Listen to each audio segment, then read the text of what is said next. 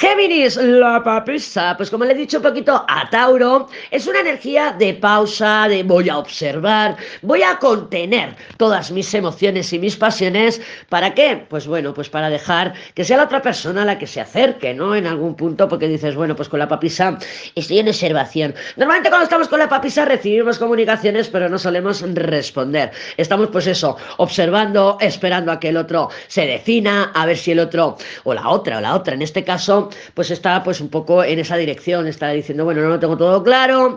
Sí que puede haber algo de comunicación, porque la papisa habla, la papisa comunica, lo que pasa que es de monosílabos, muy fría, muy prudente, habla poco, y suele ser por redes, o sea, por, por apps, eh, WhatsApp, por redes sociales, ¿vale? Como por, por internet, digamos, por decirlo así de alguna manera, para que me entiendas, ¿vale? O sea, no, no es cara a cara, no es una, así como el juicio, sí, te lo vas a encontrar, sí, te va a llamar por teléfono, con la papisa no, puede haber comunicación y esta es muy, muy fría, prudente y suele ser pues a través del teléfono.